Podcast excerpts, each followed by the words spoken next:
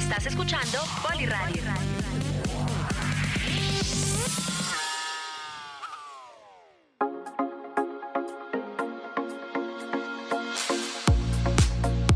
Los consejos, la información y la opinión para nuestros gran colombianos. Bienvenidos, aquí comienza Polivirtual Radio. Polivirtual Radio. Polivirtual Radio. Polivirtual Radio. Hola,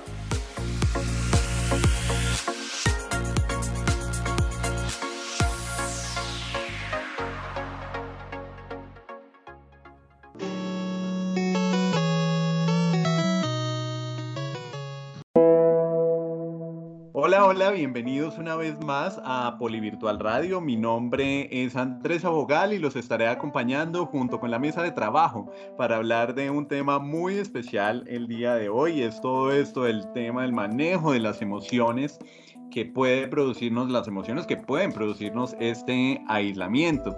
Para esto tengo una invitada muy especial, pero antes de eso quiero recordarles que ustedes van a poder seguir enviando todos sus mensajes de voz al WhatsApp 317-415-0064. Les recuerdo, 317-415-0064. Recuerden también que nos pueden escuchar a través del campus virtual y de todas las plataformas de streaming, Spotify, Deezer y Apple Podcast para que permanezcamos conectados con la mejor información. Hoy traigo una invitada muy especial. Ella es psicóloga, magíster en discapacidad, candidata al doctorado de desarrollo psicológico, aprendizaje y salud y eh, actualmente es la coordinadora de la Oficina de Inclusión del Politécnico Gran Colombiano. Ella es Carolina Jurado. Carolina, bienvenida y gracias por aceptar nuestra invitación a Polivirtual Radio. Andrés, buenos días para todos, para toda la mesa de trabajo y un gusto estar con ustedes hoy. Bueno, Carolina, bienvenida. Y bueno, empecemos por, yo quiero empezar por preguntarte qué son las emociones, qué podemos decir de las emociones. Bueno, las emociones son reacciones que tenemos como seres humanos a diferentes circunstancias y son reacciones que comprometen o que comprenden componentes cognitivos y componentes fisiológicos. Entonces es una, una, sensación agradable o desagradable para el individuo dependiendo pues de las circunstancias en las cuales se encuentre. No es lo mismo sentir una ansiedad, pero esa ansiedad mezclada con felicidad por un viaje, que sentir ansiedad por algo que me está preocupando. Siendo la misma emoción que la ansiedad, la circunstancia es diferente y en esa medida las reacciones y los pensamientos que yo tengo. Las sensaciones corporales son diferentes. En el primer caso del viaje es una inquietud motora, pero con alegría y en el segundo caso es más bien esa preocupación, ese ahogo en el pecho. Entonces ahí es donde yo tengo que tipificar muy bien las reacciones que se asocian a la sensación que estoy teniendo y los pensamientos vinculados a las mismas para poder identificar qué es realmente lo que me está pasando y en esa medida disponer de repertorios de acción que me permitan controlar ese tipo de circunstancias. ¿Eso quiere decir que las emociones van ligadas con algún sentimiento o ¿Cómo podríamos explicarlo? Están ligadas a las sensaciones. ¿Sí? Entonces es la vivencia que yo tengo de esa emoción que estoy viviendo y a los pensamientos que se vinculan. Entonces, si los pensamientos son pensamientos perturbadores de yo no voy a poder, esto me va a quedar grande, o por el contrario, soy lo mejor, me está yendo súper bien, yo si puedo con esto, puedo con todo, ¿sí? Eso empieza a generar en nosotros una memoria emotiva y frente a diferentes circunstancias, pues lo que va a hacer mi organismo es ir a buscar en esa memoria emotiva cómo reaccioné y cuáles fueron los resultados de esa circunstancia inicial que yo tuve y en esa medida predecir decir en esta nueva circunstancia cuál puede ser mi resultado, como ese factor predictivo que pueden tener las emociones, ese componente. Perfecto. Carolina, muchas veces hemos escuchado sobre el control de las emociones. ¿Es cierto que las emociones las podemos controlar? Yo creo que sí, o sea, podemos generar estrategias que me permitan manejar de una manera más asertiva esa reacción que estoy teniendo. Y entonces hay circunstancias en las cuales la emoción nos desborda, por ejemplo, cuando una persona entra en una crisis depresiva, es porque definitivamente las emociones previas a transitar en ese estado de manera situacional y otra cosa es cuando uno por una enfermedad mental un poco de más larga data como el caso trastorno depresivo, un trastorno de ansiedad, no es lo mismo un rasgo ansioso que un estado ansioso. Yo puedo tener rasgos de ansiedad diferente a estar ansioso de manera permanente. Cuando yo ya llego de una manera más continua a ese estado ansioso, probablemente es porque mis recursos y mis estrategias previas para controlar esas emociones iniciales fueron ineficientes o no fueron lo suficientemente determinantes o lo suficientemente efectivos para controlar esos rasgos iniciales. Entonces, no es fácil, obviamente, no es algo con lo que uno nazca, uno nace aprendido en el control de las emociones, no. Y de hecho, muchas veces nos damos cuenta en las sesiones de trabajo con consultantes que el error está en que precisamente de chiquitos no les enseñaron a controlar o a por lo menos identificar esas emociones. Entonces, si yo no identifico qué es lo que me está pasando, difícilmente puedo gestionar las estrategias reales y las estrategias efectivas para hacer ese control emocional. Bueno, ya que tú tratas el tema de la ansiedad, hablemos de la ansiedad. Por ejemplo, en mi círculo de amigos, varios me mencionan pues que se sienten ansiosos debido a este confinamiento. ¿Cómo identificar un caso de ansiedad y cómo manejarlo en dado caso, Carolina? Mira, en este momento, o sea, por la situación que estamos viviendo, es realmente muy normal y es esperable que estemos ansiosos porque no sabemos qué esperar, porque es muchísima la incertidumbre frente a la situación que estamos viviendo, porque llevamos dos meses en confinamiento, Y eso hace que al salirse de las circunstancias normales de nuestro día a día, genere sensaciones de qué va a pasar, qué angustia, pero cuando esa situación no se me sale de las manos y no se me sale de las manos porque, por ejemplo, yo no dejo de dormir, yo no dejo de comer o no estoy comiendo en exceso, porque no es un pensamiento que me genere un malestar significativo, ahí es cuando, si esas cosas empiezan a ocurrir, que me empieza a trastornar mi dinámica, ahí es donde yo digo, necesito hacer algo. ¿Sí? Pero debo partir porque lo normal en este momento es que estemos ansiosos, porque nunca antes habíamos estado expuestos a una situación como la que estamos viviendo. Entonces, el que diga, mire, no, yo no estoy ansioso, a mí no me preocupa, a mí no, ni me va ni me viene, ahí también hay que preocuparnos porque realmente es algo atípico y lo normal es que reaccionemos de manera congruente con esa situación anómala que estamos viviendo. Carolina, muy buenos días. Eh, desde luego, tú lo tocabas el tema justamente de los sentimientos de los niños cuando están en este momento donde están creciendo y están comenzando a experimentar muchas emociones. Pues yo no tengo hijos, pero veo que muchos papás tratan sus sentimientos, no los puedan expresar y que ellos vivan en un mundo diferente, en una burbuja donde los sentimientos como que lo bueno y lo malo, lo bueno está bien, pero lo malo no y no los dejan experimentar. ¿Qué tan bueno es que los niños puedan, uno, vivir un poco las situaciones que los están rodeando y cómo se debe manejar estos temas para que ellos puedan realmente superar de pronto este tipo de crisis, ya que están en la casa también estudiando. Mira, es absolutamente necesario que los papás trabajemos con nuestros hijos en ese reconocimiento emocional, pero sobre todo también que ellos reconozcan en nosotros modelos de afrontamiento frente a la emoción. Te voy a poner un ejemplo que tengo cercano porque ocurrió ayer con una prima mía que me escribió y me dijo, Caro, estoy desesperada, no me aguanto a mi hijo, su hijo de 7 años.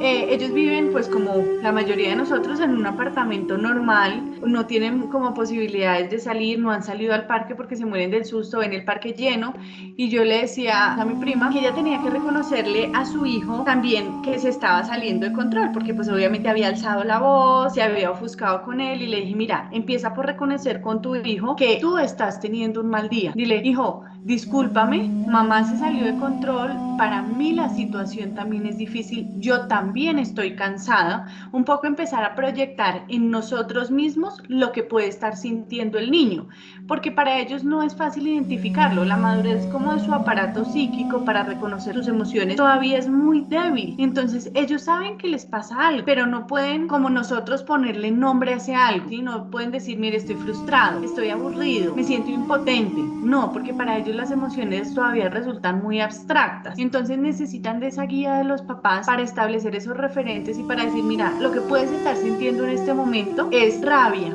porque tú quisieras salir y quisieras jugar y quisieras montarte al parque y quisieras montar bicicleta y no podemos.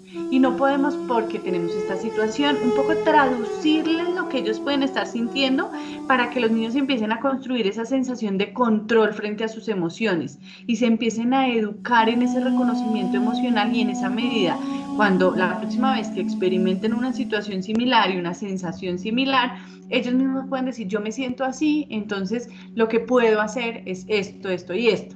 ¿Sí? Es, la manera de reconocerles a ellos que nosotros también tenemos momentos difíciles y que validamos esos momentos difíciles en ellos, que ellos también tienen derecho a sentir rabia, a sentir frustración, a sentir impotencia, a sentir ansiedad, porque ahí es donde empiezan los niños a comportarse aún peor porque no saben lo, lo que les está pasando, pero en definitiva se están sintiendo muy mal, están viviendo una situación que los pone en una posición incómoda.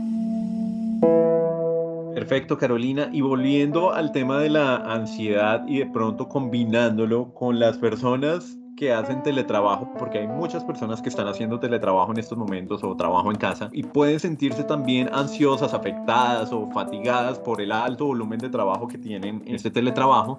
¿Qué recomendación podríamos dar?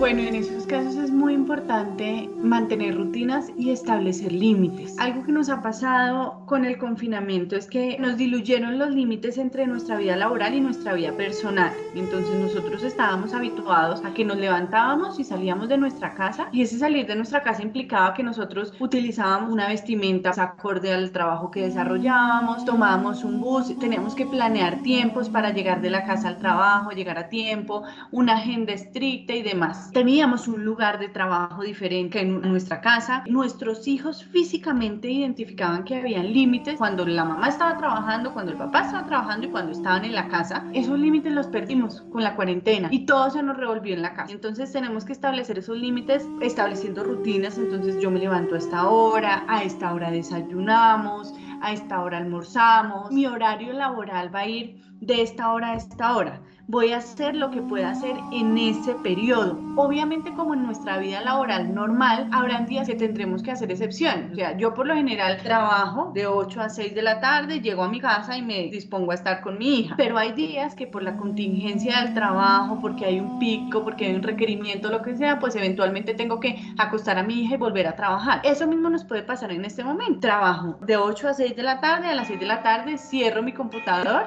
y me dispongo a trabajar, a estar en familia. Justamente eso que acaban de hablar, y buenos días para todos, sobre el tema, bueno, de que muchos estamos sobrecargados de trabajo, hay algunos que tienen pues a los hijos también ayudándoles con las tareas, o los que tienen hijos un poquito más grandes, o los que tenemos chiquitos, pues también nos toca estar ahí como pendientes de los niños, pendientes del trabajo. No sé de pronto si también algo que interfiere un poco en las emociones o cómo trabajarlo, el hecho de que tenemos el teletrabajo en nuestra casa y que digamos que cuando uno va a la oficina uno cambia ese ambiente. Yo estoy en la oficina, trabajo en mi oficina, salgo de ahí y es como si pudiera desconectar eso, cambio al ambiente que voy a mi casa, pero en esos momentos digamos que esa parte o esa etapa que teníamos de cambio no la estamos evidenciando, sino que estamos todos de largo en nuestra casa y es el mismo espacio de trabajo. ¿Cómo poder hacer para desconectar eso como para que de pronto en la noche no nos pase que nos dé esa ansiedad de que todavía seguimos pensando en el trabajo aunque hayamos ya finalizado nuestra etapa laboral del día. Ahí es importante, uno, definir un lugar, si es posible, dentro de la casa donde vamos a trabajar. Lo que se ha visto es que en muchos casos las personas están trabajando, durmiendo y todo en la cama. Entonces almuerzan en la cama, están las reuniones en su computador desde la cama, duermen la siesta, lo que sea, en la cama. Entonces ahí empezamos a perder esas asociaciones del lugar. Otra estrategia es ponernos metas, o sea, definir ¿Yo qué voy a hacer? Yo sé que todo no lo voy a poder sacar en un día. Todos los pendientes que tengo no los voy a poder sacar en un día. Puedo definir las metas de lo que voy a hacer en este día. ¿sí? Entonces, mis pendientes de la semana, son, hago una lista el lunes. Hoy es un día excepcional para iniciar con este tipo de estrategias. Mis pendientes. Y voy a priorizar lo que debe salir entre lunes y martes, lo que me espera hasta el miércoles lo que puedo hacer hasta el jueves y lo que definitivamente tiene que estar hecho hasta el viernes. Y voy tachando. Y la ansiedad se genera por falta de control, porque yo no percibo que tengo el control de las cosas. Entonces siento que tengo demasiadas cosas que hacer y no sé a qué hora lo voy a hacer porque por lo mismo que tú dices, tengo hijos, tengo el trabajo, tengo la casa, bueno, tengo mil cosas y no sé a qué voy a hacer todo lo que tengo que hacer. Si yo me organizo de esa manera, soy más efectivo porque dispongo los tiempos y me programo mentalmente, establezco una estructura mental para cumplir con esas metas que tengo. Entonces, hacer ese tipo de planeaciones aumenta la percepción de control y disminuye la posibilidad de que se generen esos estados de ansiedad en las noches. Y lo mismo el establecimiento de esos límites, el cambiarme de ropa, levantarme, bañarme, ponerme ropa, no necesariamente vestirme de oficina, pero sí ponerme ropa y también terminar mi jornada laboral, volverme a cambiar, me pongo mi pijama y me dispongo a dormir. Eso ya me establece unos límites invisibles, pero que me generan cambios, ese clic entre una y otra actividad. Buen día para todos y Carolina, buen día para usted. Quería preguntarle ¿Cómo se puede manejar las afectaciones que se producen a veces en el sueño, de pronto debido al confinamiento en el que estamos? Que la persona se acuesta en su horario habitual, pero de repente se despierta a las 2, 3 de la mañana y queda un rato como un bombillo. ¿Cómo se podría manejar ese tipo de ansiedad? Bueno, hay varias estrategias que se conocen como higiene del sueño. Esas estrategias lo que buscan es limpiar de una manera efectiva la rutina de dormir, disponernos para dormir una hora antes del momento en el que realmente nos vamos a acostar. Entonces en ese tiempo bajamos la iluminación en la casa, se debe disminuir el uso de pantallas, si es posible de pronto un baño caliente, como si ha sido un día muy pesado, de muchas reuniones, de estar mucho tiempo sentado, de limitar las pausas activas que no debería pasar, pero pues que estamos viendo que se están disminuyendo de una manera importante. Disponerme como para dormir, hacer una lectura corta de algo que me cambie como la rutina, evitar en lo posible que sea lo último que veamos un noticiero. Eso es absolutamente perjudicial para el sueño. Y ya al momento de descansar, utilizar ropa cómoda, ojalá pues la ropa ropa de cama esté limpia. Sí, hay aromatizantes naturales que permiten aplicarse en la ropa de cama y favorecer esa rutina de sueño y esa posibilidad de conciliar el sueño. Esa lista de pendientes, a veces nos acostamos con muchas cosas en la cabeza. Tengo que hacer esto, ay, no hice esto, ay, me faltó esto. Todo eso exteriorizar, coger una libretica y escribirlo porque esas cosas que nos quedan ir rondando en la cabeza es lo que probablemente puede hacer que nos despertemos de manera continua y que sea más difícil conciliar el sueño. Escribir esa lista de pendientes de manera pues que estemos un poco más ligeros, más livianos a la hora ya de dormirnos. Y en caso de despertarnos, procurar no levantarnos de la cama, cambiar de posición, respirar profundo. Hay una respiración que es la respiración diafragmática, que es poner las manos sobre el estómago, inhalar de manera que el estómago se levante y que yo vea que mis manos se levantaron, a veces hacemos una respiración muy superficial que lo que hacemos es levantar los hombros. Entonces inhalamos y los hombros se suben, como que quedamos ahogados. La respiración, eh, los hombros deben permanecer en su posición y lo que se debe inflar es el estómago. En la medida en que hacemos ese tipo de respiraciones, lo que hacemos es favorecer la oxigenación de nuestro cuerpo y al favorecer la oxigenación, pues logramos una mejor conciliación del sueño.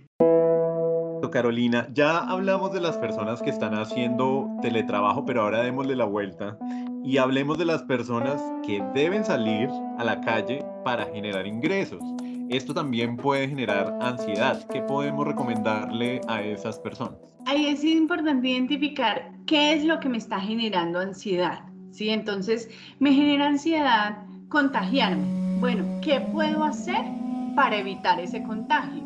Entonces, puedo usar una mascarilla, puedo usar un antibacterial, puedo lavarme las manos cada que llegue a un lugar, puedo mantener la distancia con las personas cuando esté transitando pues por algún lugar público. ¿Qué sí puedo hacer? Miren que el común denominador en las crisis de ansiedad es la pérdida de control, sentir que yo no controlo la situación. El virus es algo que es invisible, que yo no lo controlo, porque ojalá yo pudiera tener unas gafas que me pusiera y pudiera identificar dónde está el virus. No lo puedo tener. Pretender ese control es absurdo, es irreal y me genera inquietud y ansiedad. Pero yo sí puedo tomar medidas de prevención que me permiten evitar exponerme a esa situación. Entonces, cuando yo voy a salir, tengo que identificar qué es lo que me preocupa y frente a eso que me preocupa, qué acciones puedo tomar para disminuir diminuir esa percepción de falta de control y en esa medida pues disminuir la ansiedad. Las personas, por ejemplo, ahorita están muy angustiadas por los ingresos. ¿Qué puedo hacer? Si mi opción no es salir, ¿qué puedo hacer desde la casa para generar ingresos? Y ya sé que no puedo salir a trabajar, bueno, ¿qué sí puedo hacer? ¿Cómo me puedo proyectar? ¿Qué estrategias puedo generar? O sea, ahorita es un momento de muchísima creatividad, de consultar ahí sí las redes sociales para mirar qué están haciendo otras personas y cómo puedo yo tomar ideas de ahí y reinventarme en mi ejercicio profesional y en esa medida movilizar un poco la economía, que es algo que tenemos que empezar a hacer. Bueno, ahora que estamos en la casa todos en este confinamiento, obviamente pues hemos conocido otras facetas también de nuestras parejas, de nuestros hijos, los que los tienen, y obviamente pues vemos digamos que un día a día de las personas con las que estamos. ¿sí? Ya no solamente somos pareja, sino ahora también somos compañeros de oficina. ¿Qué podemos hacer nosotros y con las personas que están también en nuestro hogar? Que de pronto esa rutina del día a día podamos nosotros hacerla más llevadera y que obviamente cambiando nuestros roles un poco podamos tener una mayor interacción podamos también ayudar a las otras personas a salir de esa presión que se tiene por el trabajo, por los niños, por la cocina, por las diferentes tareas o inclusive por no tener nada que hacerlas. Me refiero de pronto a las personas mayores que antes salían al parque, también que pueden hacer, pero en este momento pues están, estamos todos y ahora cómo podemos ayudarlos también a ellos. Bueno, en la casa obviamente hay que establecer acuerdos porque el trabajo de todos es importante. Sí, entonces los dos tenemos reunión, bueno, ¿cómo nos vamos a organizar para que las cosas de la casa o los deberes con nuestros hijos fluyan? Entonces una planeación en el día anterior de decir, bueno, yo mañana tengo esto, tú qué tienes, entonces tú en este espacio puedes hacer esto, yo en este espacio puedo hacer esto otro y distribuirnos. Y en esa misma medida establecer tiempos donde podamos estar con las personas que no están trabajando, con los niños en una actividad diferente al colegio, a las actividades académicas, entonces tiempo de juego, con los abuelitos, un tiempo donde nos podamos sentar a hablar con ellos, a leer, a, a tener, no sé, una actividad de esparcimiento, un juego de mesa, cosas de este estilo que nos permitan balancear un poco las rutinas, porque lo que no puede pasar es que todo se vuelva trabajo o todo sea en función de los hijos, porque a qué horas entonces trabaja uno y se encuentra uno casos de mamás que están con sus hijos por lo demandante que pueda ser el día, pero también trabajando hasta las 2, 3 de la mañana, levantándose a las 5, adelantar almuerzo, y eso también trastorna definitivamente las rutinas y trastorna cada uno de nuestros roles. Lo que debemos buscar es un balance entre cada uno de los roles que desempeñamos, el rol de esposos, el rol de trabajadores, el rol de papás, el rol de amigos, cada cosa, como dice uno, cada huevito en su canasta no permitir que todos los huevitos queden en una misma canasta porque eso a largo plazo pues nos va, nos va a pasar de alguna manera factura frente a nuestras rutinas. Carolina, ¿qué recomendaciones nos puede dar para manejar las nuevas costumbres que se nos dan ahora en el día a día? Porque, por ejemplo, antes nosotros hacíamos mercado y no teníamos que llegar a limpiar todo en la casa. Para algunas personas hacer mercado era una actividad muy agradable y hoy en día es una actividad estresante porque tiene que guardar distancia social, porque tiene que coger las cosas con cuidado. ¿Qué recomendaciones usted nos daría?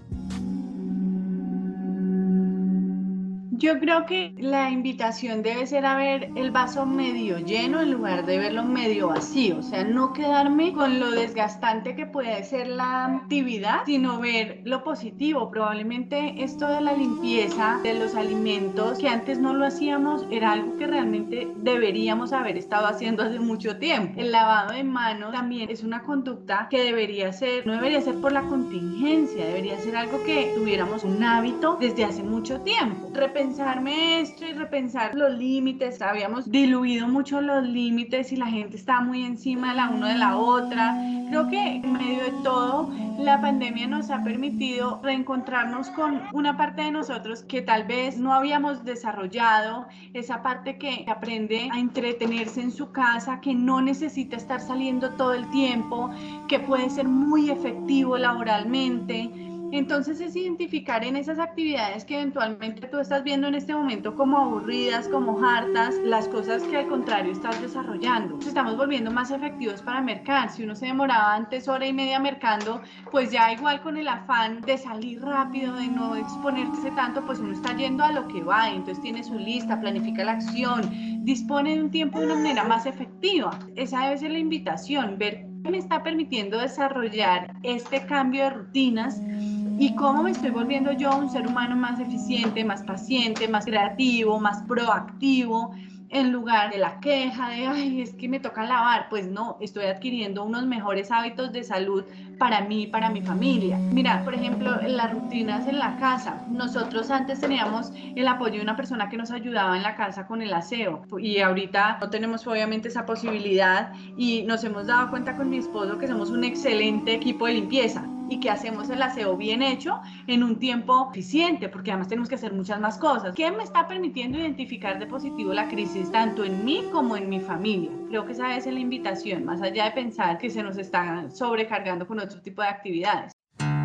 Bueno, Caro nos ha contado unos tips muy importantes y son súper valiosos para tenerlos presentes, pero puede que exista algún caso en que algún familiar o una persona cercana o incluso nosotros mismos entremos en una crisis que realmente es imposible controlar a través de estos consejos. ¿Existen algunos canales que estén dispuestos para la atención de estas personas? Sí, Luzma, la red del distrito tiene la línea 117 o 106 para la atención de esas emergencias psiquiátricas. Sin embargo, cuando tú me dices me resulta imposible controlar la crisis, hay un ejercicio que además a mí me parece muy lindo para controlar precisamente esos momentos donde la ansiedad es desbordada. Empezamos por respirar profundamente, como les decía, inflando el estómago, inhalando en tres tiempos. Yo cuento hasta tres y en esos tres tiempos tomo aire y voy a exhalar en seis tiempos, o sea, la exhalación del aire es más, más, más lenta. Después de hacer esa exhalación por ahí en unas tres o cuatro repeticiones, vamos a empezar a mirar alrededor y vamos a encontrar cinco cosas que podamos mirar, cuatro cosas que podamos tocar, tres cosas que podamos escuchar, dos cosas que podamos oler o pensar en dos olores que nos gusten y una emoción que yo pueda sentir. Esa técnica se llama grounding o hacer base lo que busca es volverme a devolver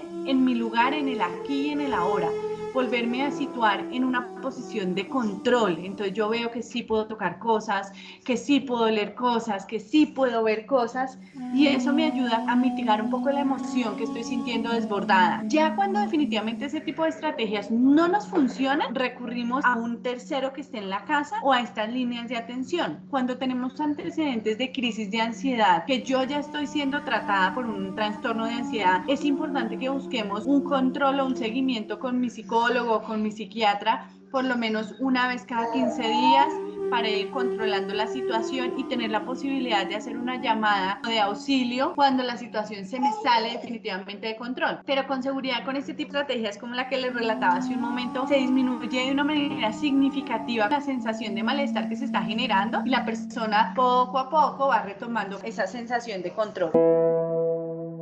Carolina, ¿qué es el estrés y cómo podemos identificarlo?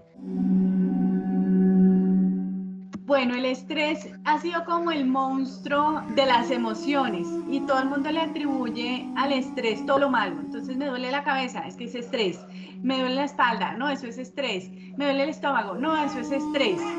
El estrés, contrario a lo que pensaría todo el mundo, no es malo, porque el estrés es una emoción que nos moviliza, nos hace actuar. Cuando uno, por ejemplo, está en un incendio, lo que hace que yo salga del incendio, del lugar, es el estrés, porque se activa como una ruta de reacción. Lo que me hace es buscar soluciones y buscar alternativas. El estrés es una emoción que me genera malestar, sí, porque me genera preocupación por algunas circunstancias que esté viviendo y lo que yo tengo que buscar es cuál es esa preocupación que yo tengo y en esa medida pues identificar cuáles son los mecanismos de acción que puedo implementar para mitigar. Entonces tiene una respuesta física que por lo general va acompañada de sudoración, palpitaciones, inquietud motora una respuesta cognitiva, que son todos los pensamientos asociados a esa emoción, y una respuesta conductual, y es que me paro y me siento todo el tiempo, no me puedo quedar quieto, y entonces el estrés comprende esos cuatro componentes y lo que yo empiezo es a generar estrategias para mitigar esa sensación que estoy teniendo.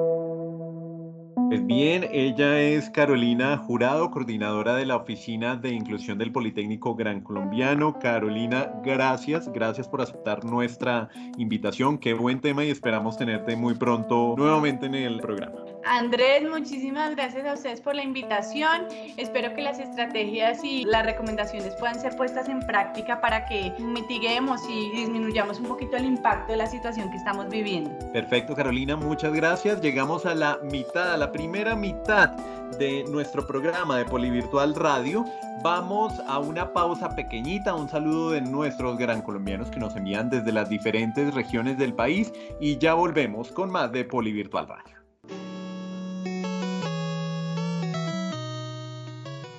Muy buenos días a toda la mesa de trabajo de Poli Virtual Radio y a todos mis compañeros universitarios. Mi nombre es Juan Sebastián Carreño y soy estudiante de último semestre de medios audiovisuales con énfasis en cine.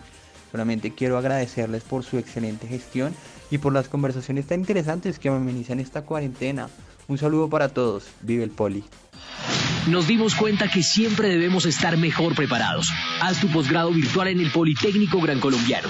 Conviértete en un diferencer. Llámanos al celular 302-290-7400 o entra en poli.edu.co. Somos diferentes. Somos Poli. Vigilado mi educación.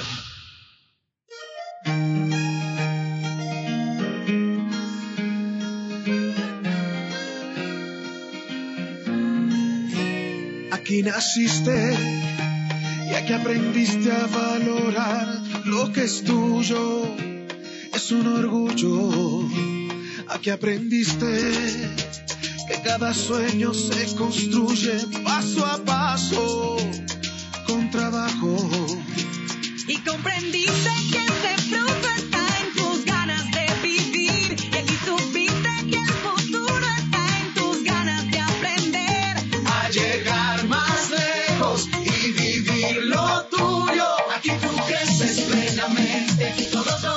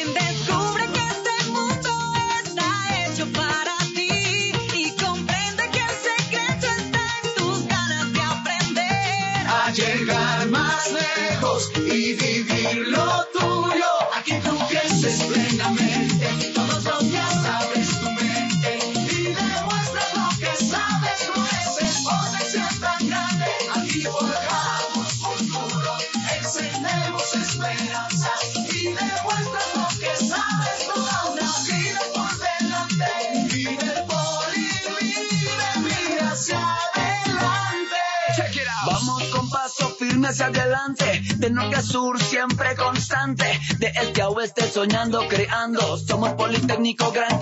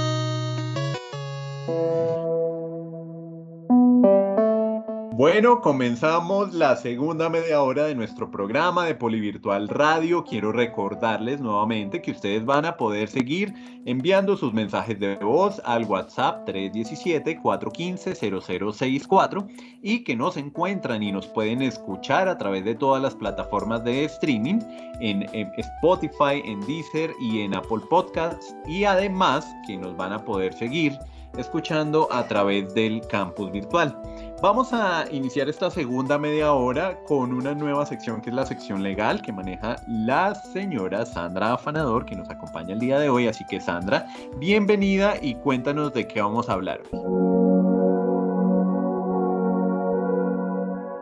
Bueno, muchas gracias Andrés. Nuevamente un saludo especial para toda la mesa de trabajo y para nuestros oyentes.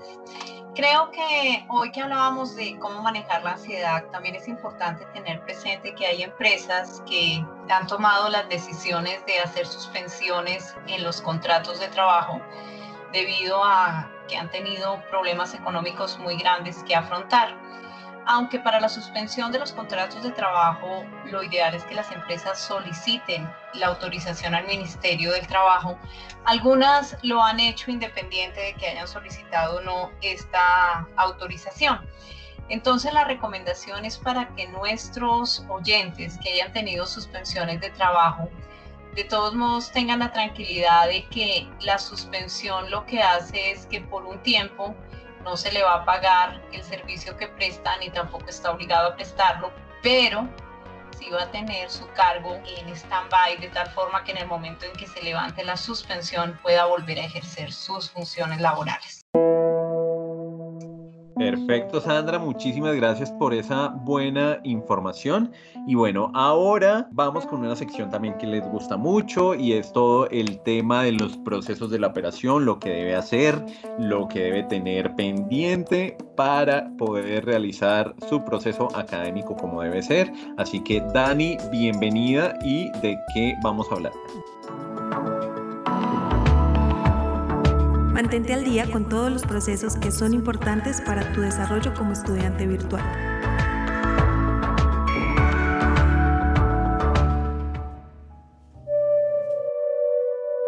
Buenos días, muchas gracias Andrés. Buenos días para toda la mesa de trabajo y para todos nuestros estudiantes de la comunidad virtual y que nos están escuchando a través de la emisora. Justo el día de hoy, pues les queremos eh, recordar primero a los estudiantes que iniciaron clases en la corte de marzo, que ya estamos en nuestro segundo bloque para que podamos arrancar este segundo peldaño pues de nuestro semestre de la mejor manera, arrancar con todo, con todas las actividades que tenemos disponibles. Empezó el 13 de mayo, entonces para que se puedan poner al día los estudiantes que están en esta corte en su segundo bloque. También recordarles estamos con procesos para inscripciones a para el segundo semestre de 2020. Estos están abiertos desde el pasado 4 de mayo hasta el 28 de junio para que puedan hacer todo el proceso de inscripción. Toda la información al respecto la pueden encontrar a través de poli.edu.co slash grados. Ahí verán toda la información para que puedan saber cómo va a ser este proceso. También queremos recordar a los estudiantes que están en último semestre de programas técnicos y tecnológicos que está el proceso para la presentación de las pruebas TIT. Si desean hacer un fortalecimiento o un taller para poder estar lo suficientemente preparados, pueden encontrar toda la información en la sección de noticias el examen será presentado el domingo 7 de junio del 2020, estudiantes técnicos y tecnólogos, para que estén muy, muy pendientes de todos. Y recordarles nuevamente que tenemos igualmente disponibles en nuestro campus virtual, en la opción comunidad, tenemos disponibles cursos llamados conocimiento para todos, para que pues aprovechemos en estos tiempos que de pronto tengamos un poquito de, de disponibilidad para poder realizar algún curso de estos que nos permitirá seguir ampliando nuestros conocimientos en distintos temas de interés para nosotros. Entonces eso es lo que traemos el día de hoy desde operaciones y los invitamos pues a que sigan disfrutando de todo su proceso académico.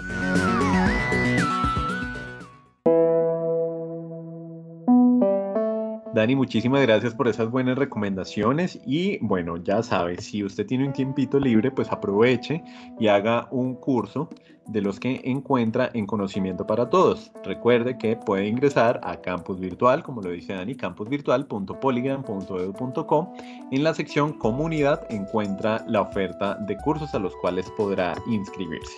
Y bueno, seguimos con la buena información y ahora vamos con esta invitada que hace parte de nuestra mesa de trabajo. Ella es Luz Marina Cuella, nuestra jefe de graduados, que nos trae muy buena información para hoy. Luzma, bienvenida. Gracias Andrés, por supuesto. Bueno, eh, hoy quiero recordarle a nuestros graduados que como parte del beneficio por ser graduado Poli y, por, y como parte de la responsabilidad de la oficina de graduados, Queremos seguir fortaleciendo sus conocimientos y su perfil profesional a través de las diferentes eh, actividades académicas para fortalecer estos conocimientos. En este momento nos encontramos con una alianza muy importante que se firmó desde el 2019, es una alianza con Google, donde estamos fortaleciendo todo el tema de herramientas digitales y hoy en día pues es mucho más importante y teniendo en cuenta que hoy todo lo estamos migrando a la virtualidad. Para esta ocasión eh, únicamente estamos abordando tres escuelas académicas y algunos programas académicos, sin embargo más adelante vamos a seguir ampliando la oferta. ¿Por qué solamente se cerró estas escuelas? Se les voy a recordar, Escuela de Marketing y Branding, Comunicación y Gestión de la Información y Artes Visuales y Digitales, porque estos cursos se diseñaron específicamente para estos perfiles. Pero como lo mencionamos más adelante, vamos a seguir manejando para los demás programas académicos y que podamos llegar a toda la comunidad. Eh, mañana iniciamos con el curso de Google Ads, la próxima semana vamos a tener el de GMP, Google Marketing Platform, y la siguiente semana eh, vamos a desarrollar el de Analytics y, y Creativos. Y también tenemos un curso para la Escuela de Negocios, Gestión y Sostenibilidad que es sobre el manejo de Big Data. Ahora es un tema también muy importante el manejo de bases de datos y la gestión a través de los negocios. Les invitamos a todos nuestros graduados a estar súper atentos en nuestras redes sociales, canales de comunicación y que no se pierdan esta gran oportunidad. Además que son cursos gratuitos y como lo mencionamos es nuestra responsabilidad que sigan fortaleciendo sus conocimientos académicos para ser grandes profesionales en el mercado. Perfecto, Luz. Muchísimas gracias por esa buena información. Y ahora nos vamos con una sección que les encanta y es el, todo el tema del emprendimiento con nuestro experto, líder de emprendimiento, José Manuel Espitia. José, bienvenido y de qué vamos a hablar. La información del emprendimiento regional. Somos emprendedores, somos por.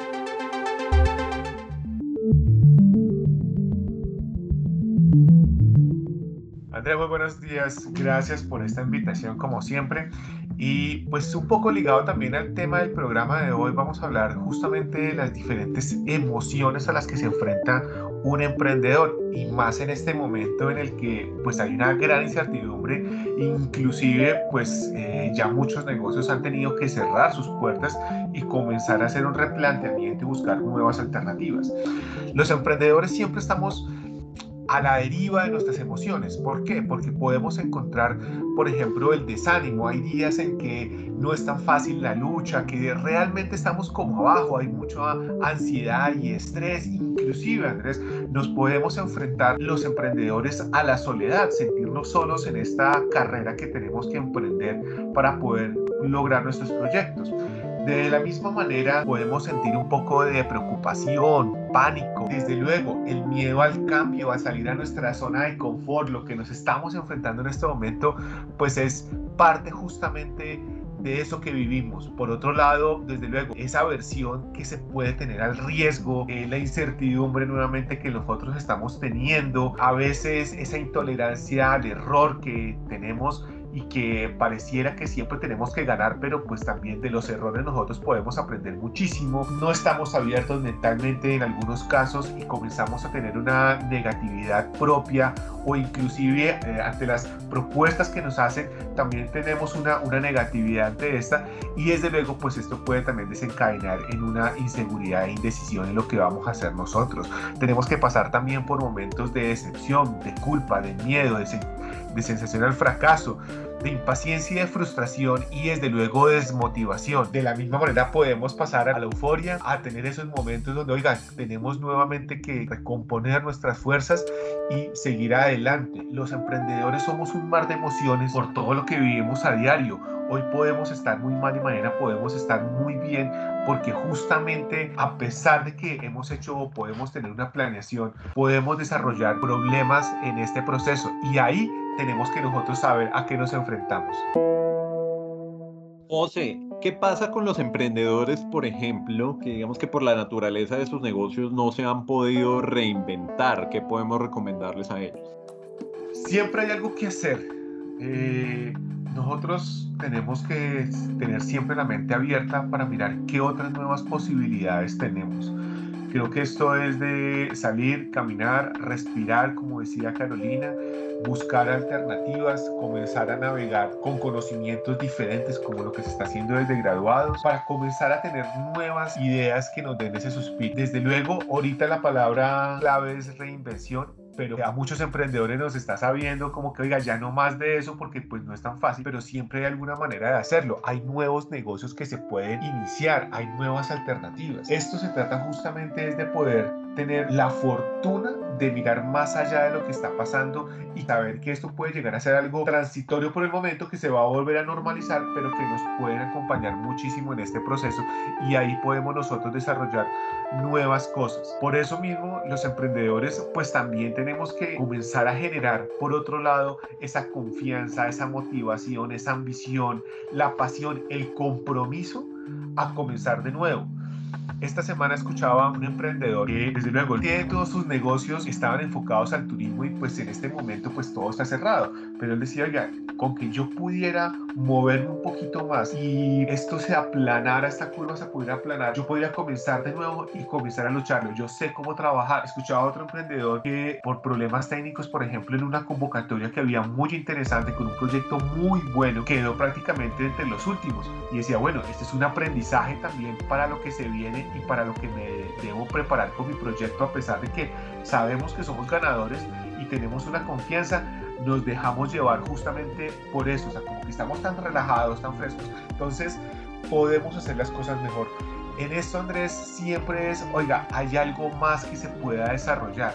Es ese salir de pronto con las restricciones que tenemos, pero tomar aire, de pronto bajarnos un poquito la careta en un parque, tomar aire, aprovechemos que el ambiente está mejor y comenzar a pensar de una manera diferente, hacer una actividad diferente que nos dé nuevas ideas para poderlo hacer. Y esa es la invitación a los emprendedores. Yo sé que la repensada de muchos negocios no está fácil, pero sí se pueden buscar alternativas, alternativas a lo que se está haciendo, alternativas al momento que se está dando e inclusive buscar nuevas necesidades para eso. Y nuestras emociones a pesar de que nos pueden llevar en este vaivén de emociones que sentimos, podemos también nosotros llevar a manejarlas para que también sean ellas un influenciador de esas nuevas ideas que nos puedan llegar. Recuerden que Poliemprende está abierto a toda la comunidad eh, del Poli. Estamos esperando sus proyectos, estamos atendiéndolos a ustedes. Nos pueden escribir a proyectoempresarial.poligran.edu.co. Generamos una cita con usted y conocemos. Creo que en este momento, y como decía nuestra invitada, nos estamos volviendo un poco de terapeutas empresariales, hablando con los emprendedores, dándoles ánimos a ellos, buscándole también alternativas a sus proyectos y eso es lo que estamos haciendo. Ser un, terapeuta también para ellos y ayudarles a manejar sus emociones en esta crisis que estamos enfrentando. Así es, José, ya saben que le pueden escribir al terapeuta empresarial al correo proyecto empresarial. Proyecto empresarial. Muy bien, José, y le tengo una misión para nuestro próximo programa. Usted me dice si la acepta o no. Eh, claro que sí, es que hablemos, hablemos eh, de todo el tema que nos ha dejado esta cuarentena en temas de negocios cuáles han sido los más exitosos y cuáles no eh, en temas de emprendimiento, pero eso lo dejamos para el siguiente programa. Por supuesto, traeremos toda la información. Bueno, José, muchísimas gracias y bueno, ahora nos vamos con todo el tema de bienestar universitario. Para eso nos acompañan una vez más Juan Carlos Rivera, nuestro director de bienestar universitario, y Lina Vanessa González, nuestra jefe de bienestar sin fronteras. Chicos, bienvenidos.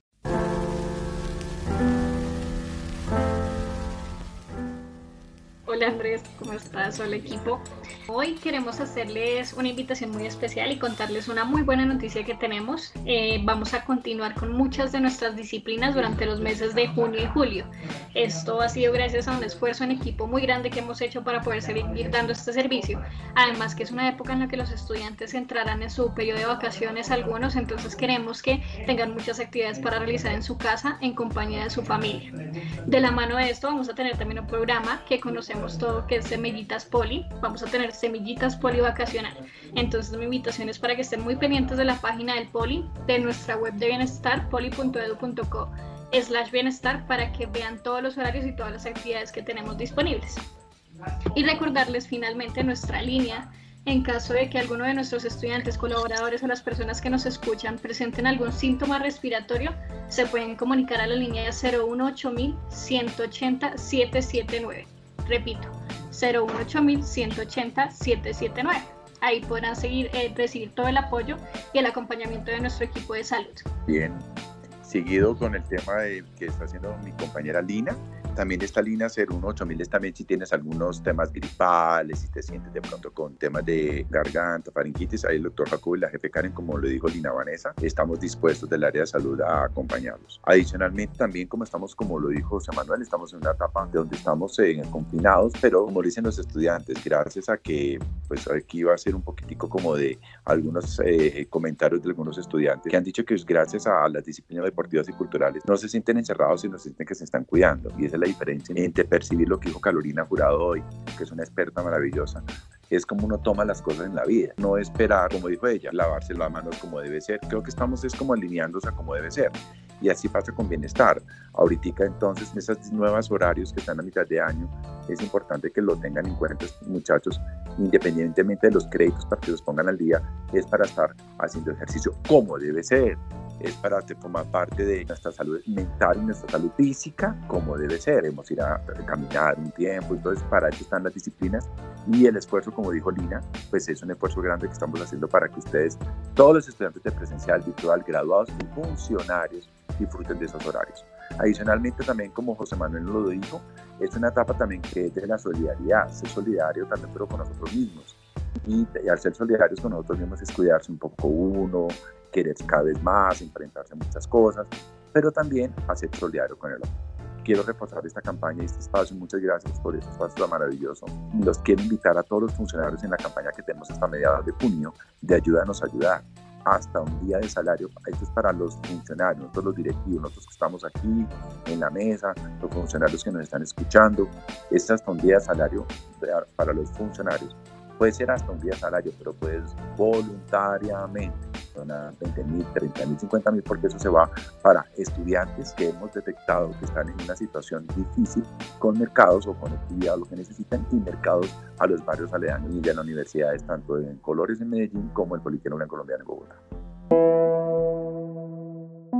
Perfecto, Juanito, muchísimas gracias por esa información. Y bueno, hemos llegado al final de nuestro programa. Quiero agradecerle a toda la mesa de trabajo y a ustedes, nuestros oyentes, que se conectan fielmente todos los lunes, cada 15 días, con la mejor información para nuestras audiencias virtuales. Recuerden seguir enviando sus saludos al WhatsApp 317-415-0064. Mi nombre es Andrés Abogal y nos encontramos muy pronto aquí en Polivirtual Radio. Un abrazo grande para todos. Gracias por escuchar Polivirtual Radio. Una producción de Poliradio. Emisora por internet del Politécnico Gran Colombiano.